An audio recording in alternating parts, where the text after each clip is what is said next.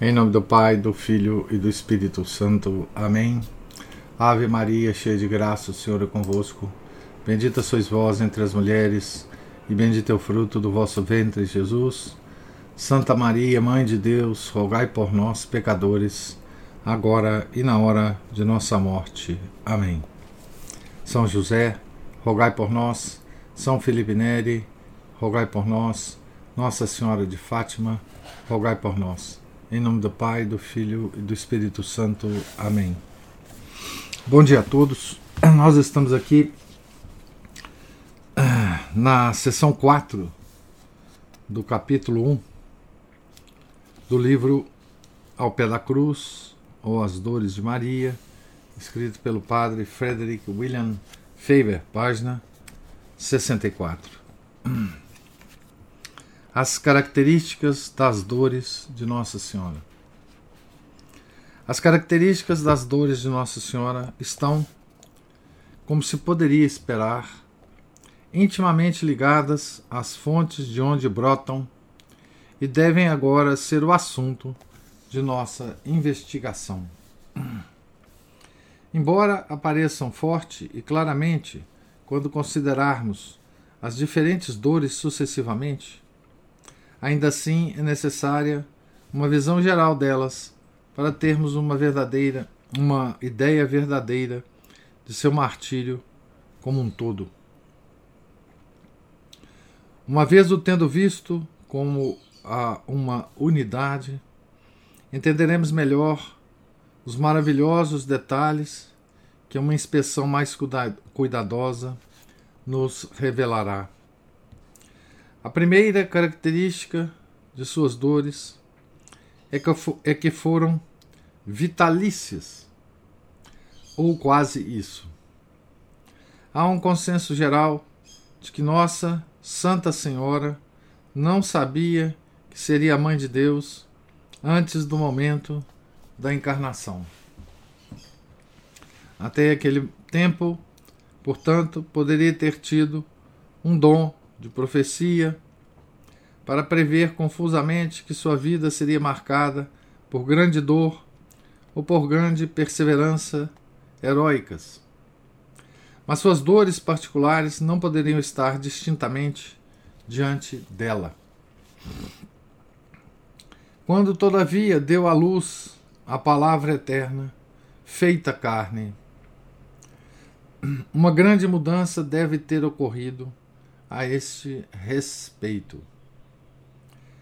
Ela estava em tal união inefável com Deus e entendia tão profundamente e tão verdadeiramente o mistério da encarnação e irradiou-se tal luz sobre as profundezas da profecia hebraica que é impossível não crer que a paixão de Jesus estivesse claramente posta diante dela com todos os 33 anos de pobreza, dificuldade, humilhação e, por consequência, e ao menos em suas linhas gerais, sua própria compaixão.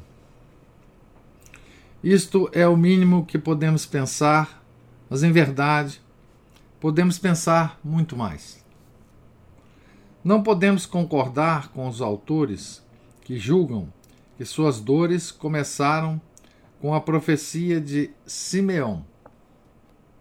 Não há dúvida de que talvez aprovesse a Deus revelar-lhe naquele momento, e mais distintamente, o inteiro futuro doloroso e pintar esta visão com cores mais vivas.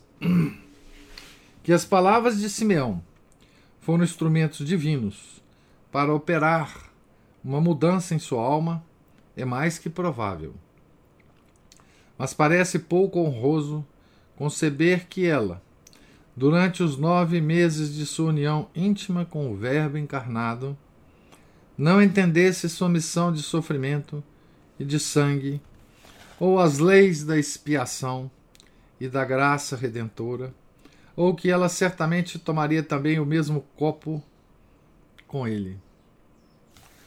Em todo caso, do momento da profecia de Simeão se não do primeiro momento da encarnação. Suas dores foram vitalícias como as de Jesus, sempre estiveram diante dela. Não teve intervalos luminosos em que o mal iminente não causasse dor. Houve uma inevitável uniformidade de sombra sobre o seu caminho. Os destinos mais sombrios dos homens são desiguais, e nesta desigualdade há alívio. A dor que aperta mais forte às vezes relaxa sua influência. As nuvens retiram-se de vez em quando ante a poderosa luz solar, ainda que seja por um instante. O infortúnio, que ocasionalmente caça ao homem durante toda a vida, às vezes parece cansar-se de sua caçada e recua, como se esquecesse sua presa ou lhe desse tempo para tomar fôlego. Mas a sujeição de Maria à dor estava presa como que por ferro. Nunca foi relaxada, nunca foi moderada. Não lhe deu repouso. Fazia parte de sua vida e apenas por entregar, entregar a vida ela poderia desembaraçar-se de sua companhia inseparável. A paixão não foi o fim sombrio de uma vida brilhante, ou um pôr do sol obscuro depois de um variado dia de luz e de trevas, ou uma tragédia isolada em 63 anos de vicissitudes humanas comuns. Era parte de um todo com antecedentes consistentes, uma certeza cada vez mais intensa da escuridão mas uma porção de escuridão vitalícia, que por anos não conhecera, ao menos por esse aspecto, nenhuma luz. Devemos ter isso sempre em mente, se havemos de entender corretamente suas dores. Não foram tão somente, tão somente eventos separados. Foram a continuação de uma vida encantada que o céu envolvera com uma lei singular de dor, apenas com uma luz mais forte lançada sobre alguns de seus abismos e não sobre outros.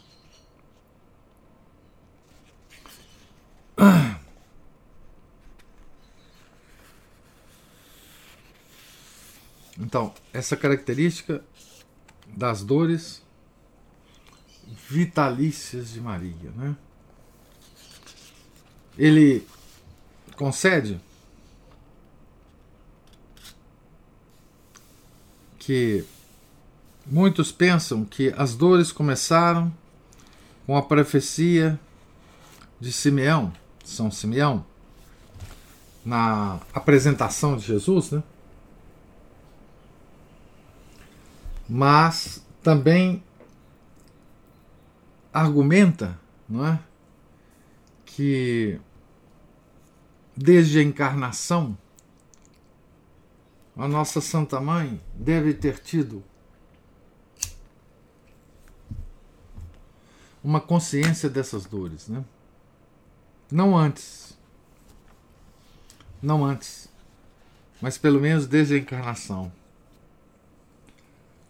Qualquer que seja a situação, porque entre a encarnação e a apresentação passaram-se meses, só meses, né?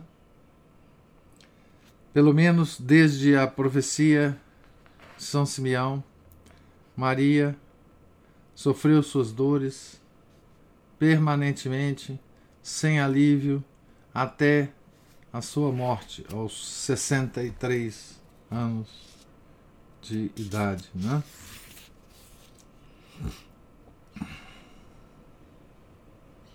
Ou seja, as dores não passaram né, depois da paixão de Nosso Senhor. Mas suas dores não foram só vitalícias, cresciam continuamente.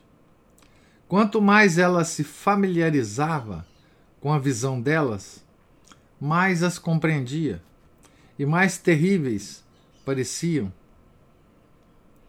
Este crescimento das dores não parece incompatível com a imensidão de sua ciência, ou não lhe traz nenhuma desonra. Elas davam novas feições, novas aflições, novas profundezas, novas possibilidades à sua meditação, assim como, em grau menor, as dão ainda a nós. Possibilidade de meditação.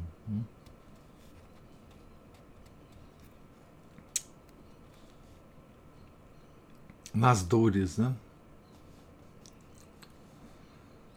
Quanto mais ocupamos nossa mente com o mistério da encarnação, mais aprendemos sobre elas. O horizonte alarga-se quanto mais alto subimos. Quando nossos olhos se acostumam com a peculiar suavidade da escuridão, percebemos a profundidade do abismo como mais insondável. O que então deve ter sido tudo isso para aquela cujo olhar penetrante e imóvel era tão diferente de nossa meditação superficial e distraída, cuja meditação era ininterrupta por anos e cujo coração estava tão profundamente interessado no assunto? Ademais, quanto mais as dores se aproximavam, naturalmente se tornavam mais terríveis. Lançaram uma sombra profunda, inspiraram grande temor. As primeiras brisas da tormenta começaram a soprar frias sobre seu coração. Ela agarrou-se a Jesus e parecia ele parecia mais belo que nunca. Mas não havia esperança. O vasto mar estava ao seu redor, sem nenhum porto. Não tinha lar senão a grande profundeza. Era a vontade de Deus. Enquanto isso, Jesus tornava-se mais belo dia a dia. Passaram-se os primeiros doze anos, deixando para trás resultados de amabilidade celeste e de amor que ultrapassam nossa capacidade de contar. Então, os próximos 18 anos, quando cada palavra, cada olhar, cada humilde sujeição eram cheios de mistérios do céu.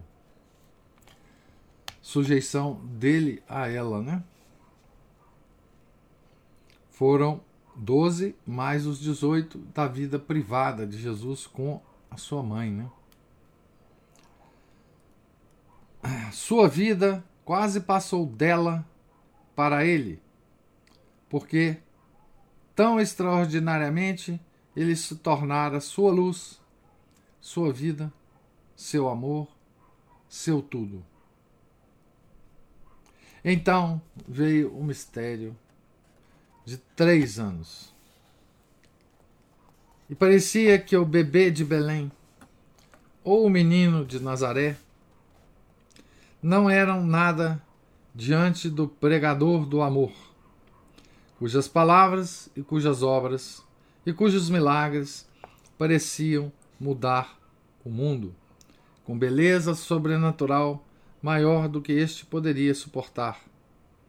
De tal este mundo, né, poderia suportar, de tal modo que os homens se ergueram loucamente para apagar a luz que os feria com seu poderoso fulgor. Conforme crescia esta amabilidade, seu amor crescia e com seu amor sua agonia. E todos três cresciam continuamente com majestade e com rapidez. Então, a, aqui ele fala né, da, da, da mãe, da nossa mãe, acompanhando os três anos de pregação pública de Nosso Senhor. Né? Nada do que ele fazia a surpreendia, obviamente. Né? Ele, é conhece, ele é, ela o conhecia muito bem. Né? A beleza transcendente do, do, do ministério de três anos parecia tornar-lhe impossível suportar a paixão. E não, e, não, e não parecia que o mundo pudesse ser redimido. E o Calvário poupado, apenas pela beleza de sua pregação, por suas lágrimas humanas, por suas vigílias nas montanhas, pelas viagens que lhe causavam dor nos pés, por sua fome e por sua sede, por sua doce paciência, pela persuasão de seus milagres e pela sabedoria magnífica e encantadora de suas parábolas.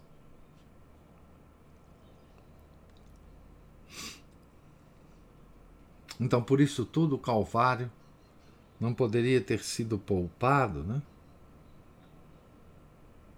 Veja que Que beleza essa ideia que o padre Faber nos dá, né? Sobre esse ápice na vida é, de Jesus que está acompanhado né, pela atenção de Maria,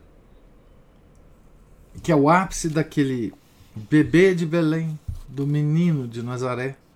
É? depois do jovem de Nazaré, né? E agora ela vê o ápice daquela coisa, né? Ah, as viagens, os milagres, as orações nas montanhas, a escolha dos apóstolos, né? os debates com os fariseus. Né? as suas dores, dores nos pés de andar, as suas lágrimas que ele derramou muitas vezes, né? as vigílias. Será que isso tudo não poderia evitar o Calvário, né? Este é um pequeno dizer que, porém, encerra volumes de livros Jesus tornara-se um hábito para ela. Poderia separar-se dele e sobreviver? E assim, um motivo junta-se a outro. Um pensamento, um motivo juntava-se a outro. Um pensamento excitava outro. Uma afeição intensificava outra, e assim suas dores cresciam, mais rápido do que crescem as abóboras no verão, e cada vez mais rápido conforme se aproximava o tempo. Então, aqui era é uma outra característica das dores de Maria, é que elas cresciam sempre.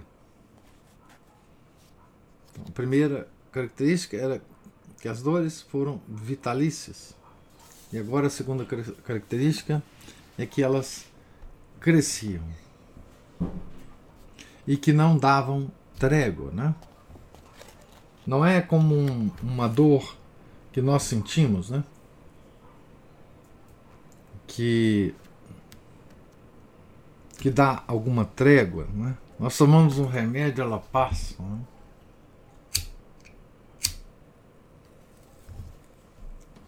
mesmo que não seja uma dor física, né? As dores humanas, puramente humanas, elas sempre têm algumas tréguas, né?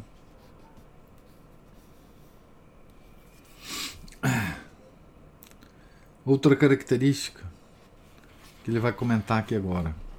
Também era característico de suas dores estarem na alma, em vez de estarem no corpo. Não que o corpo não tivesse seus sofrimentos apropriados e temíveis. Já ouvimos. Mas eram nada em comparação às dores da alma. Não havia proporção entre eles. A aflição física é difícil de suportar. Tão difícil que, quando, quando atinge certo ponto, parece insuportável agarra nossa vida e fenece a seu toque. Ninguém pode pensar levemente sobre a aflição corporal. Ainda assim, quão leve é em comparação com o sofrimento mental. Mesmo para nós, as agonias da alma são muito mais temíveis que as torturas do corpo. Mas somos grosseiros imateriais, comparados à Nossa Santa Senhora, quase como se fôssemos criaturas de outra espécie. Quanto mais refinada e mais delicada é a alma, mais excruciante é sua agonia. Quais, então, não devem ter sido as aflições de uma alma que era um vaso imenso de graças como a sua. Não temos nenhum critério para medir o que ela sentiu. Sua capacidade de sofrer está além de nossa compreensão. Tudo o que sabemos é que ela excedeu toda e qualquer experiência humana e que os dois corações, o de Jesus e o de Maria, foram elevados a um mundo próprio de sofrimento, até onde nenhum outro coração ou nenhuma outra carne podem segui-los. Suas aflições foram martírio às avessas, pois a sede da angústia estava na alma e transbordava, empolando e queimando ao corpo compassivo. Ao passo que nos mártires a alma derramava bálsamo suave sobre sua carne ferida, e o céu interior iluminava mais claramente do que o fogo aceso os olhos das feras exteriores. Também nisso ela se distinguia de algum modo de Jesus Sua alma, sua alma foi crucificada em Getsemane. Seu corpo no Calvário, disse Nosso Senhor, né? Em seu corpo não se fez nenhuma ferida. Em suas veias não se retirou nenhuma gota de sangue. Na de Maria, né? Seu corpo e seu sangue, em letra maiúscula, vieram dela e era suficiente que eles sofressem pelos dela. E não se deve perder de vista um dos caracteres mais distintivos de suas dores, de Maria, né?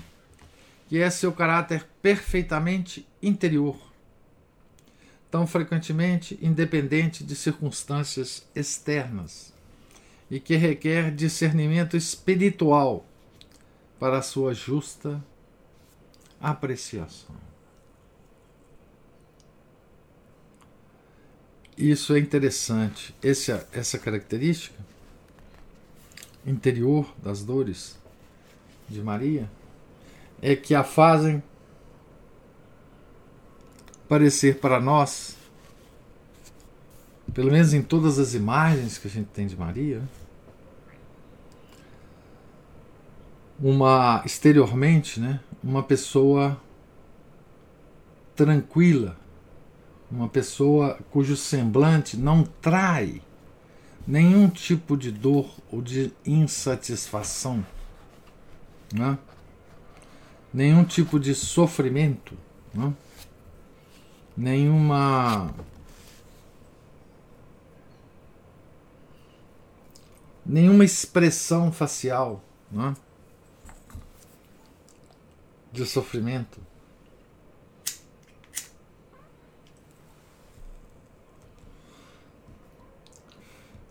É, o que a sua imagem nos provoca é uma sensação de serenidade. Né?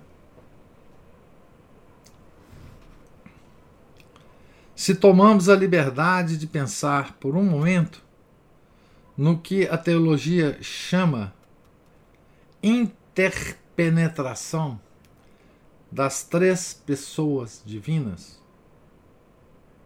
como cada uma repousa no seio da outra, seremos levados para muito mais longe do que quaisquer prerrogativas de Maria, por causa da simples distância infinita entre o Criador e a criatura. Contudo, a ideia daquela eminente unidade nos, nos conduzirá de nossos baixos pensamentos a mais perto de uma apreciação justa da união entre Jesus e Maria. Aqui ele, como grande místico que ele era, né, Padre Faber, ele está a usar né, uma, um conhecimento teológico sobre a Santíssima Trindade, né? Como é o relacionamento das três pessoas da Santíssima Trindade. Né? E ele vai usar isso para nos dar alguma ideia sobre Maria. Né? Sobre a união de Jesus e Maria. O coração de um parecia repousar no coração do outro. Isto era especialmente verdade quanto a Maria. A beleza dele puxava-a para fora dela. Ela vivia em seu coração e não no seu.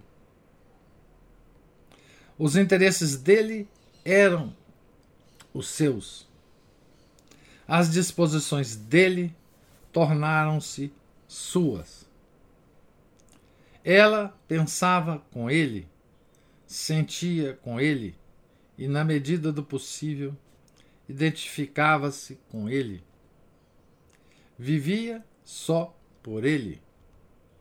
Sua vida era instrumento dele, para ser usada como ele queria.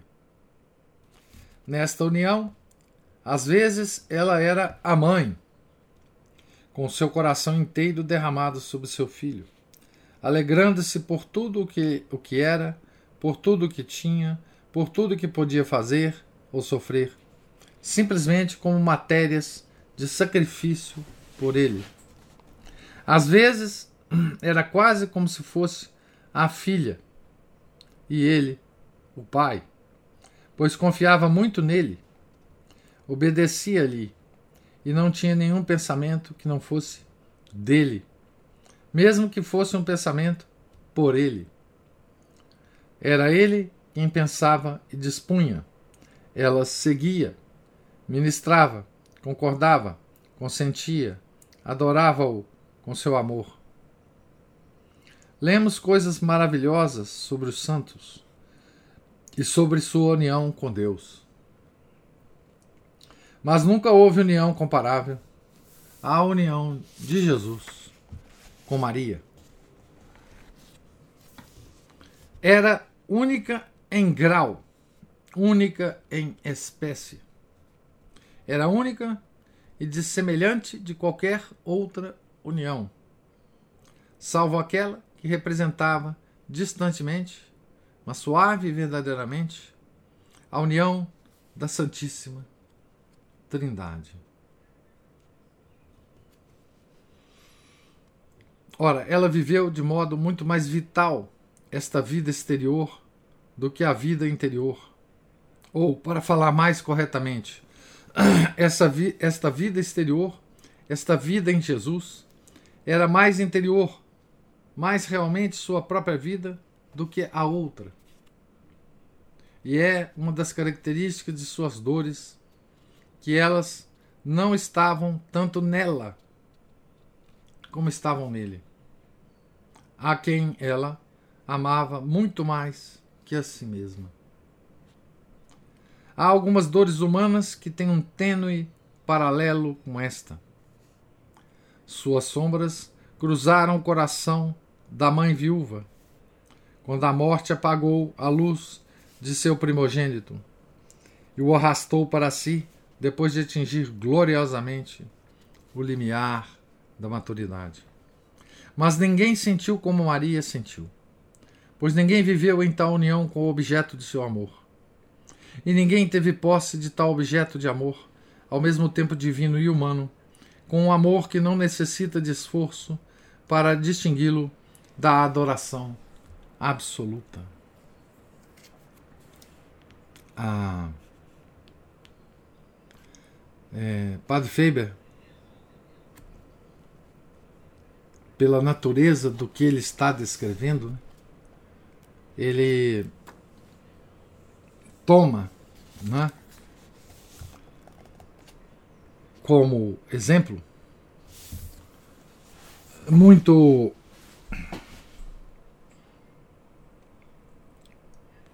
um exemplo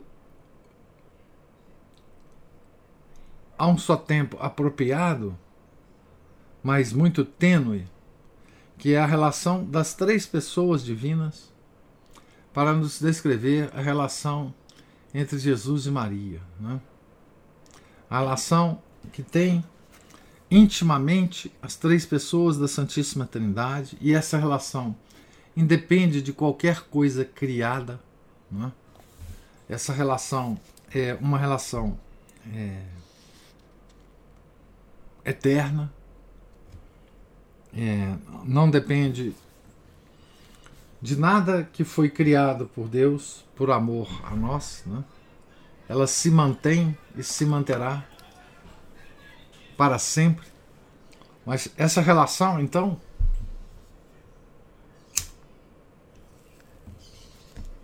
ele usa para nos descrever a relação entre Jesus e Maria, que é uma relação entre Deus e a criatura, não é? E ele chama atenção de que o amor que Maria sentiu por Jesus ele foi tão intenso que essa última frase do trecho que eu li, ela dá ah, o tom desse amor, né? Então, ele diz aqui: Mas ninguém sentiu como Maria sentiu, pois ninguém viveu em tal união com o objeto de seu amor e ninguém teve posse de tal objeto de amor, ao mesmo tempo divino e humano. Agora a parte interessante e importante. Com um amor que não necessita de esforço para distingui-lo da adoração absoluta. É, o quão isso é incompreensível para nós, né? É, a união completa do coração de Maria com o coração de Jesus. O Imaculado Coração de Maria e o Sacratíssimo Coração de Jesus. Né? É, esses dois corações, né? Tem uma história muito interessante, né? Da devoção, né? Porque a devoção pública ao Sagrado Coração de Jesus, apareceu no mundo publicamente. Não que não existia essa, essa devoção nas ordens né? É, monásticas, mas publicamente apareceu no final do século XVII com Santa Margarida Maria Lacoque.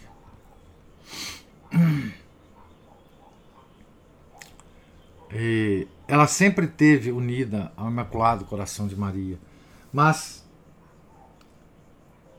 a devoção ao Imaculado Coração de Maria publicamente apareceu e se fortaleceu muito depois das aparições de Fátima, né? em que Deus nos deu a conhecer não é?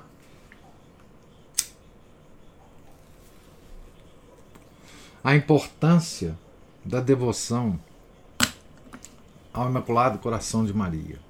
São devoções inseparáveis. É? Embora para as nossas práticas devocionais essas devoções estejam separadas, mas elas são inseparáveis na sua essência, né? Por quê? Coração é vontade, né, gente? E a vontade de Maria estava unida perfeitamente com a vontade de seu filho. Né? Ela queria o que ele queria. Né? Ah, e por isso, é, essa é uma das coisas, né? uma das características de suas dores. Né? Ela sempre quis o que ele quis. Né? É, que é uma coisa que a gente não que isso para nós soa apenas como um objetivo a ser alcançado. Né? Que nós nos unamos tão perfeitamente ao Sagrado Coração de Jesus,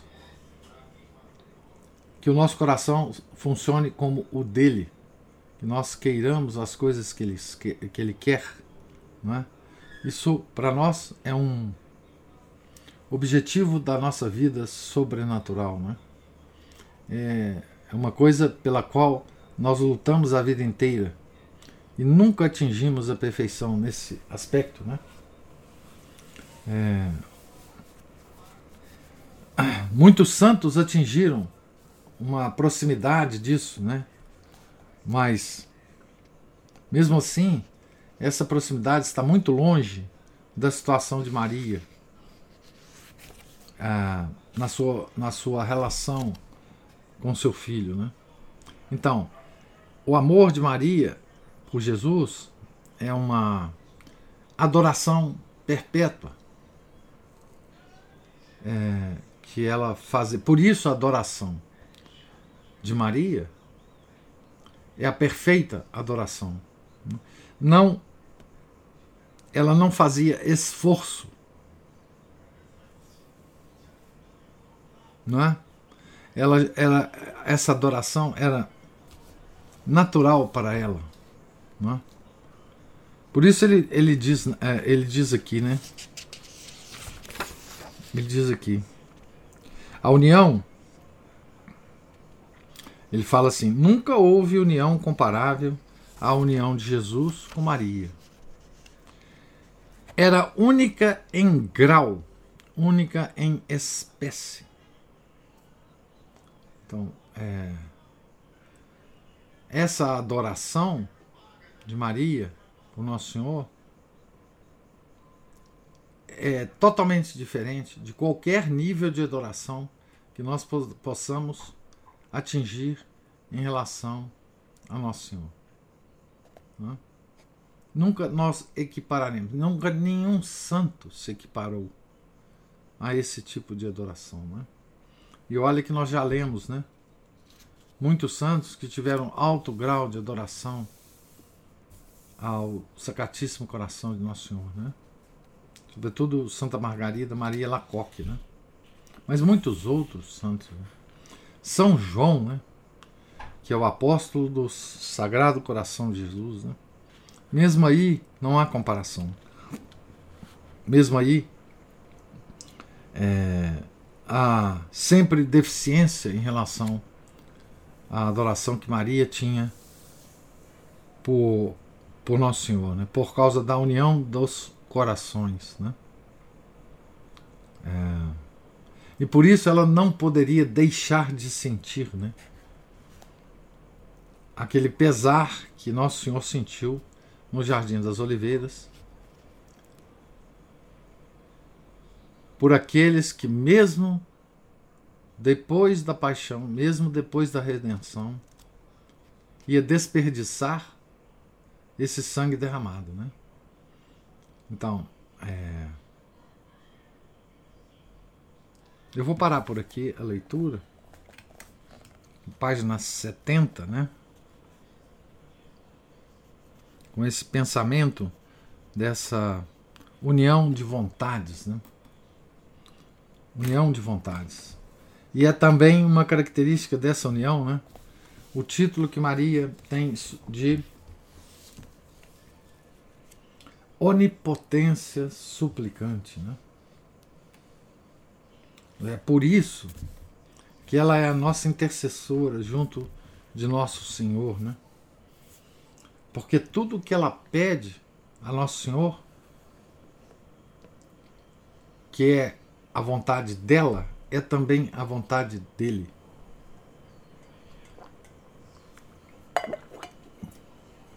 Então Jesus não pode negar nada à sua mãe, né? Porque as suas vontades estão juntas, são a mesma. Então, eu gostaria de ouvir agora os comentários, se existirem, dessa leitura de hoje.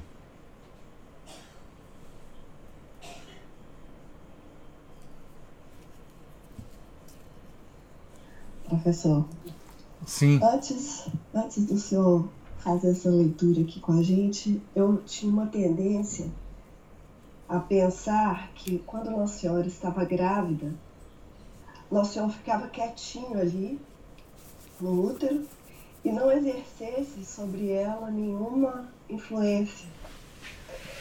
É, aí a gente vê que é uma bobagem, né? É, é impossível, né? Impossível.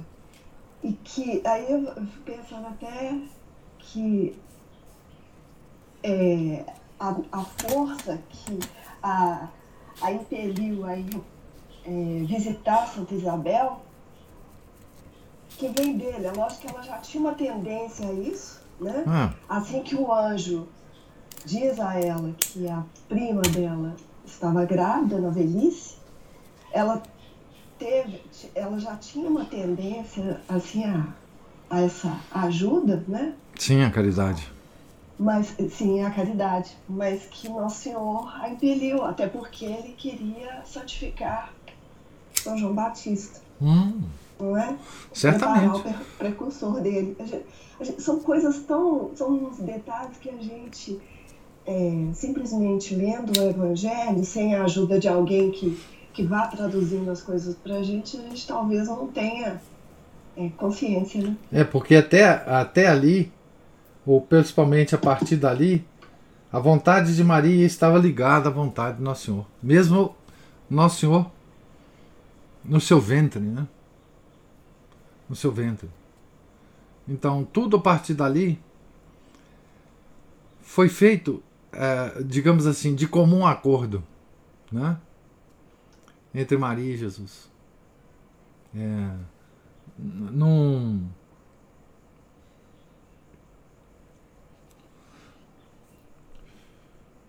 nada feito por Maria contrariava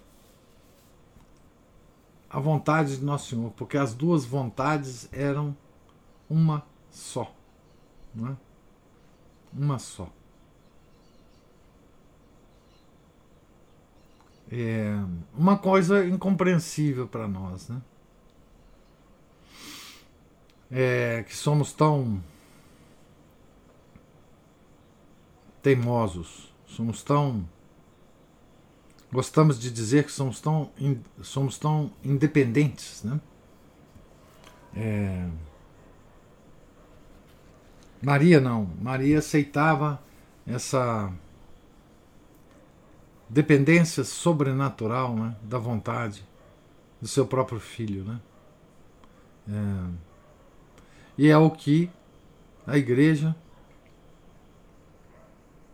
tenta nos ensinar, né? Que nós devemos orientar a nossa vida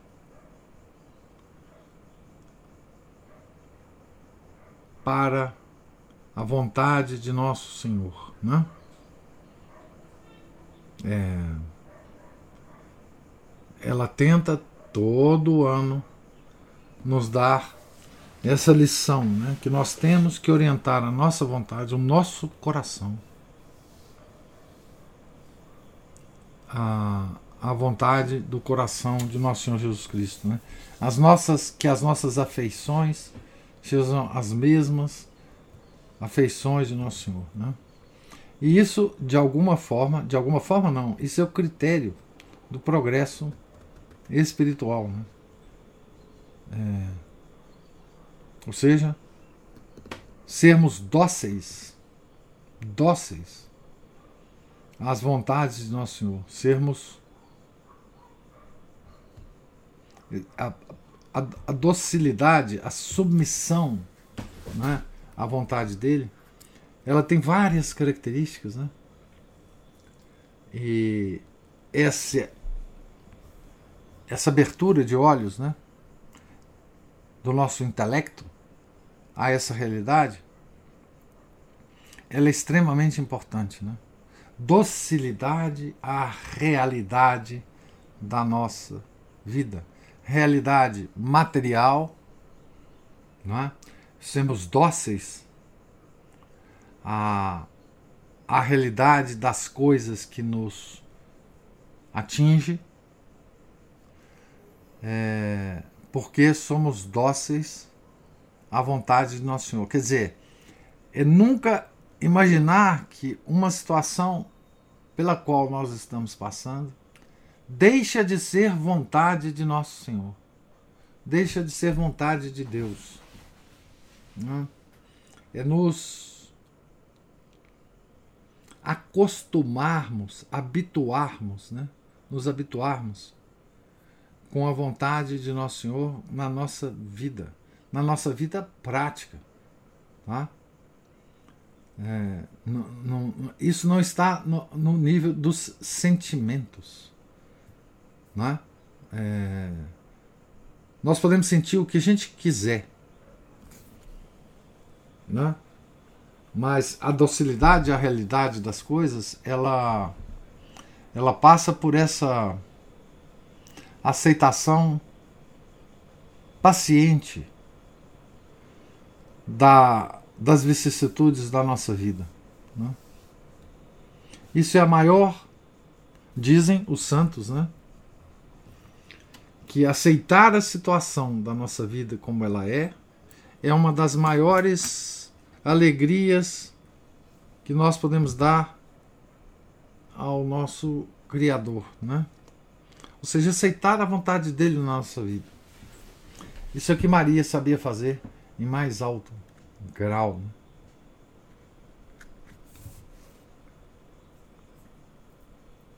Né? Porque ela tinha eu disse, essa tendência à caridade. Né? Nós não temos essa tendência. Nós temos que, como diz o, o padre Feber aqui em algum momento, é, ela não precisava, ela não precisava se esforçar, ao contrário de nós, nós temos não. que nos esforçar. É. Né? Nós temos que procurar entendendo, conhecendo, o conhecimento dela já vinha ali daquele, daquele convívio tão íntimo com o nosso Senhor. É. Né? Nós temos que fazer um esforço por aumentar o nosso convívio com Ele. Isso. É. E, e nos, esfor nos esforçar para a caridade, né? Hum. Porque é o seguinte, ela via Nosso Senhor, ela ouvia Nosso Senhor, né? O sangue de Nosso Senhor corria na, na veia dela, né? Nós nosso Senhor aparece na nossa vida também, muito concretamente. Só que nós temos que ter um esforço é, para ver a presença de Nosso Senhor em nossas vidas. Nós temos que usar todas as nossas capacidades né, intelectuais, é? usar o intelecto, a nossa vontade, a nossa memória. Memória é muito importante aqui. Né? A gente relembrar no, na nossa vida os momentos decisivos em que Nosso Senhor agiu na nossa vida, para um lado ou para o outro, né? e dar graças por isso. Né? A nossa memória é muito importante. Pensar na vida que a gente teve, nos momentos e nas, nos movimentos da nossa vida do ponto de vista sobrenatural, é? para nós detetarmos a presença concreta de Nosso Senhor. É? Concreta, porque é nas ações concretas mesmo. São é, Nosso Senhor agindo é, sobre as causas segundas ao longo de toda a nossa vida. Nosso Senhor age é, na nossa vida, na vida de todos, é? permanentemente. E, e nós temos que, que exercer um esforço para perceber isso. Esse esforço é propriamente a substância da nossa vida espiritual. É propriamente essa, esse esforço que é a substância. Porque é pelo uso desses atributos superiores da alma, né? Ah, intelecto, vontade, memória, é que nós é, percebemos claramente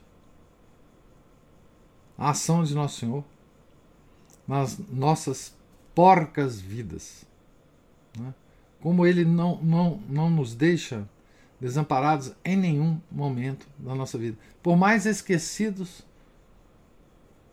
que estivermos dele, ele nunca se esquece de nós, né? Então, esse tipo de exercício, né? É, que a igreja sempre recomenda, que os santos sempre recomendam, né? É, é que vai nos dar essa visão que Maria não tinha esforço nenhum de ter. Nunca teve, né? Mas nós temos que ter esse esforço, né?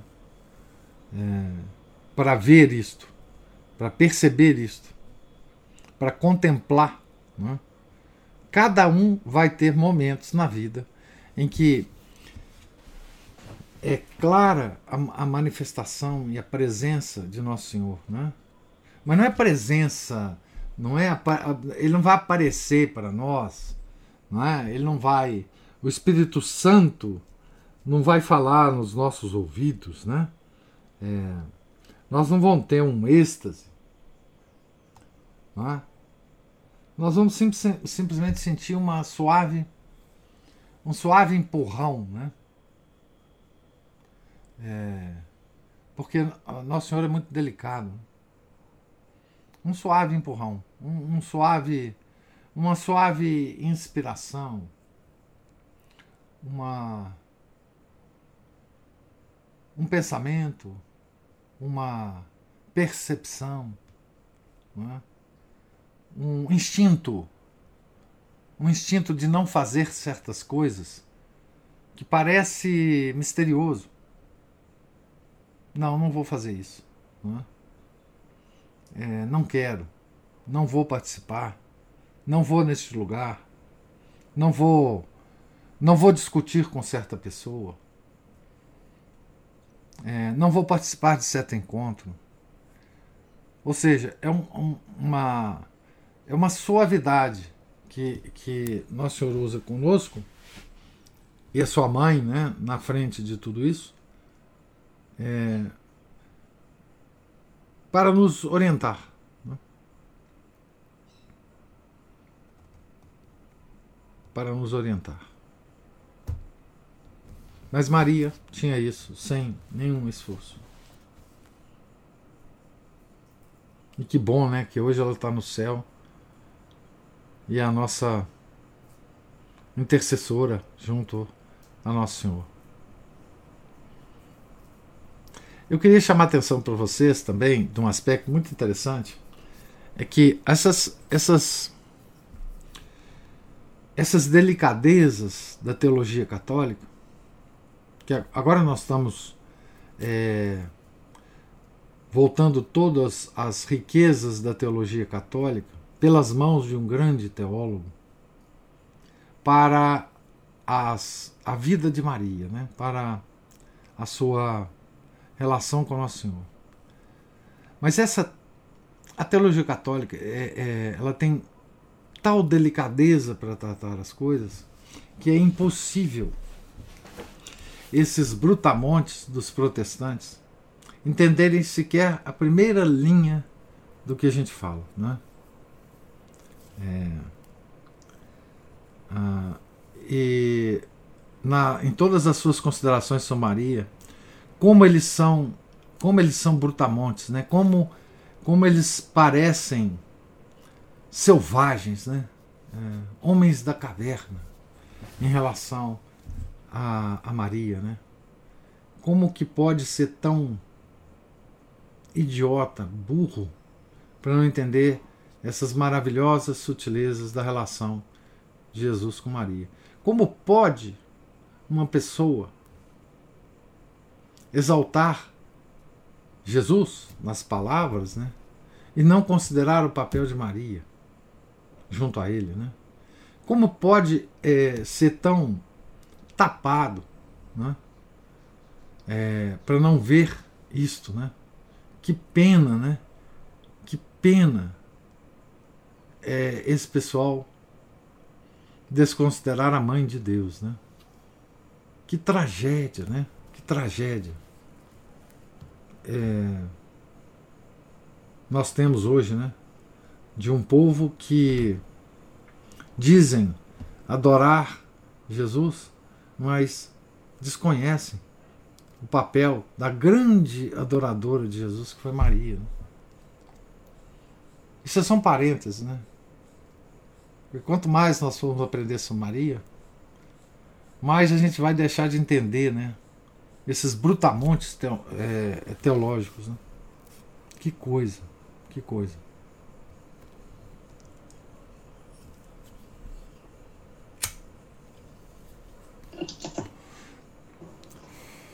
Mais duas coisas me ocorreram com a, com a leitura de hoje. Uma foi quando o senhor falou de Santa Margarida, e o senhor falou sempre que, que os santos que tinham é, muitas visões, muitas consolações, o corpo físico não aguenta, né? Uhum. E aí eu fiquei pensando em São José, porque São José morreu rapidamente, né? Na história de Jesus, ele, ele aparece pouco. É, eu fiquei pensando se por, por justamente porque Nossa Senhora era imaculada, mas São José não. Não. Então essa convivência tão próxima com Nosso Senhor também fez com que o seu corpo não aguentasse. Só eu aqui especulando, né? Tentando. São José era mais velho que Maria, né? É, hum. Alguma coisa em torno de talvez 15, 18 anos mais velho, né? É, São José são José é uma figura extraordinária, né? Uma figura extraordinária. É, tão extraordinária, de uma humildade tão extrema, que não fica registrado praticamente nada de São José é, nas Escrituras. Né? Tudo que a gente sabe de São José é pela tradição. Né? Dos padres da igreja. Né? Mas São José é, é um exemplo tão extraordinário para nós, né? Quer dizer, veja São José, né? Diante daquelas figuras que ele convivia, né? Maria e Jesus. O que que um ser humano normal, com pecado original, poderia fazer diante da situação em que ele foi colocado. Né? Primeiro, proteger a Sagrada Família. Né? Primeiro, proteger. É, esse foi o, o, grande papel não é? de protetor, né? É, protetor da igreja, né? patrono universal da igreja. Né? Ele protegeu a igreja. Né? É, e depois, mais nada, né? Só contemplar aquelas duas figuras que estavam na frente dele. Né? É, eu imagino que ele viveu a vida em contemplação, né?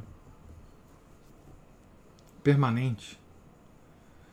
É, de alguma forma, ele teve a, um, um dom dado por Deus, né? Para saber a situação em que ele vivia, né? Pra vocês terem uma ideia, tem uma tem uma encíclica de Leão XIII sobre São José que eu é, recomendo a leitura dela. Eu agora não sei o nome da, da encíclica, o título dela, mas é extraordinária. Né? O padre Garrigou Lagrange tem um texto em que ele ousa, ousa é, colocar José acima de São João Batista. Né? Ele ousa dizer que é, aquela frase aplicada a São João Batista por Nosso Senhor, né? São João Batista seria o, o homem maior homem nascido de mulher, né? Ele ousa aplicar a José e ousa a defender que José está acima de São João Batista. Né? Vocês verem a importância desse homem né? É, na, na história da salvação. Né? E é incrível né, que a importância dele é inversamente proporcional ao que as escrituras registram. Né? A humildade dele era tanta que ele como que desapareceu né? no meio dessas duas figuras, Maria e Jesus. Que, é, que demonstra a sanidade de São José. O que, que ele ia fazer nessa vida da Sagrada Família? A não ser o que ele fez? Protegê-los né? de todos os perigos, né? é, sustentar é, materialmente a vida, mesmo que de maneira, é, mesmo que numa pobreza digna, né? É, mas ele não tinha mais nada que fazer, né? E assim que ele cumpriu a missão, assim que a, a Sagrada Família não precisava mais de proteção, ele foi para o céu. Né? Simplesmente. Ele foi para o céu. É, porque não tinha mais nada que fazer. Né? Chesterton dizia que o, a cadeia de autoridade né, na Sagrada Família era o inverso de uma família normal. Né? A cadeia de autoridade de uma família normal é pai, mãe e filho. Na Sagrada Família era filho, mãe e pai. Né?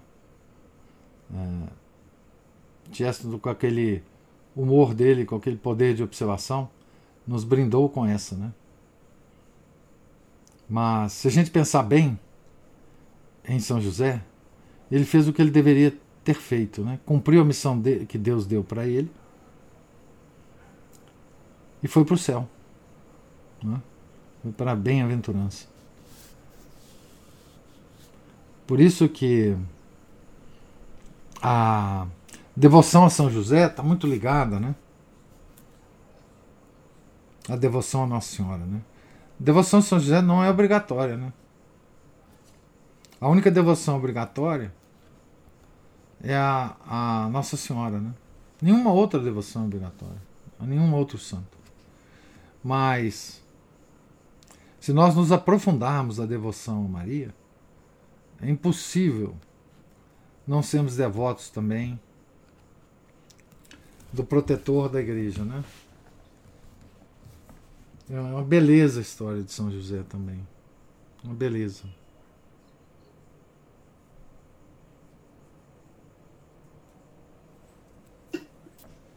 Eu posso falar? Sim? É, só que aqui também falou-se sobre as dores de Nossa Senhora serem psíquicas, não é? mentais. E outro dia eu recebi uma mensagem. Ela teria, ela teria que ter um divã freudiano, né? Pra curar isso. Credo. É, eu recebi uma mensagem, é, de um, é uma frase atribuída a um padre chamado Serafim Rose, que era um padre ortodoxo russo, da Igreja Ortodoxa Russa. Uhum. E que diz assim: as provações psicológicas das pessoas que viverem nos últimos tempos serão iguais às provações físicas dos mártires. Então, o senhor falou aí de sanidade, né? E eu me lembrei disso aqui, porque nós não sabemos a quanto de distância nós estamos dos últimos tempos, mas nós parece, nos parece que estamos caminhando para lá, assim, a passos largos, né? Aceleradamente, né? Isso. Hum. E até o Márcio falou aqui que o senhor falou aí da, da hierarquia, né? Dessa, da Sagrada Família, que era invertida, né? Filho, mãe, pai, e que hoje, no, nos nossos tempos modernos, né? Falando aí da sanidade, lógico que isso é uma coisa de uma maneira pervertida, essa hierarquia também foi, tá, está sendo é, invertida. É, demoníaca, demoníaca, demoniacamente. É. Sim, né? É. Que também hoje, filho, mãe e pai. Né? É. Então, assim, é, e as coisas que a gente vê aí todos os dias, né? É, dessas mudanças malucas, né? E, e o senhor tem falado tanto a respeito da, da sanidade, me fez lembrar dessas. É, muito bem lembrado. Dessas, dessa história aqui. É, é, muito bem lembrado, muito bem observado. Quer dizer, é, hoje existe uma imitação demoníaca da, dessa inversão de hierarquia, né? É, é, o demônio é um grande imitador, né? É um grande imitador, né? É, é, o grande macaco de Deus, né? Macaco no sentido o, no, o inglês tem essa essa expressão, né? É, o imitador, né? É, e é exatamente pela, pela, por essa imitação né, que ele seduz as pessoas. Né? É, é, então, assim. É, não, os tempos modernos é difícil demais de, de comentar, né? A, a loucura é, realmente. As coisas estão se acelerando, né? Mas é, preciso manter em mente que a gente nunca sabe, né? É, vai acontecer, né? Quando, vão, quando, quando vai acontecer, né? É, o certo é que nós temos que preparar para a nossa própria morte, né? Não o fim do mundo, mas a nossa própria morte, né? É, e essas coisas de fim de mundo, para quem para quem se interessa por elas, a gente deve sempre se a espelhar na teologia católica, né?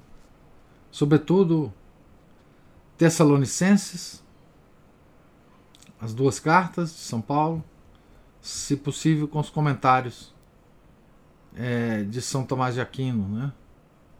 É, lá há muito, muita coisa sobre o fim dos tempos, o anticristo, a figura do anticristo, né?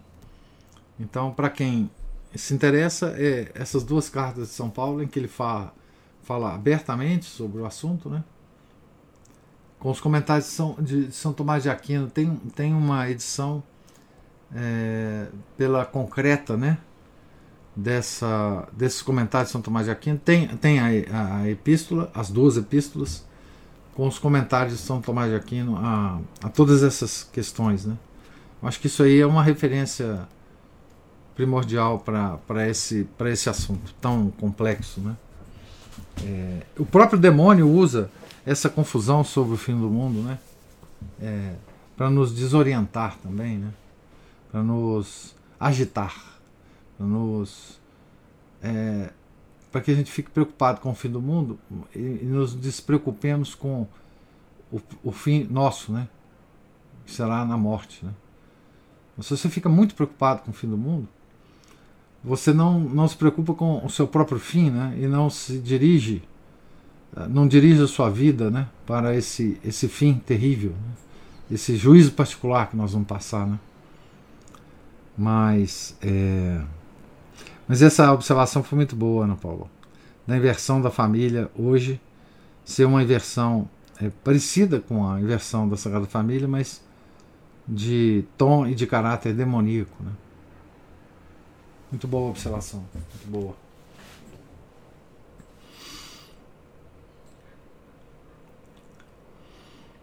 Então, mais algum comentário? Alguém quer fazer mais alguma observação sobre a leitura de hoje? Então, nós estamos aqui na página, no meio da página 70. Se Deus quiser, amanhã nós é, continuaremos a leitura. Deus lhes pague a presença, a paciência, os comentários. Tenham todos um santo dia. Fiquem com Deus. Em nome do Pai, do Filho e do Espírito Santo. Amém. Ave Maria, cheia de graça, o Senhor é convosco. Bendita sois vós entre as mulheres, e bendito é o fruto do vosso ventre, Jesus.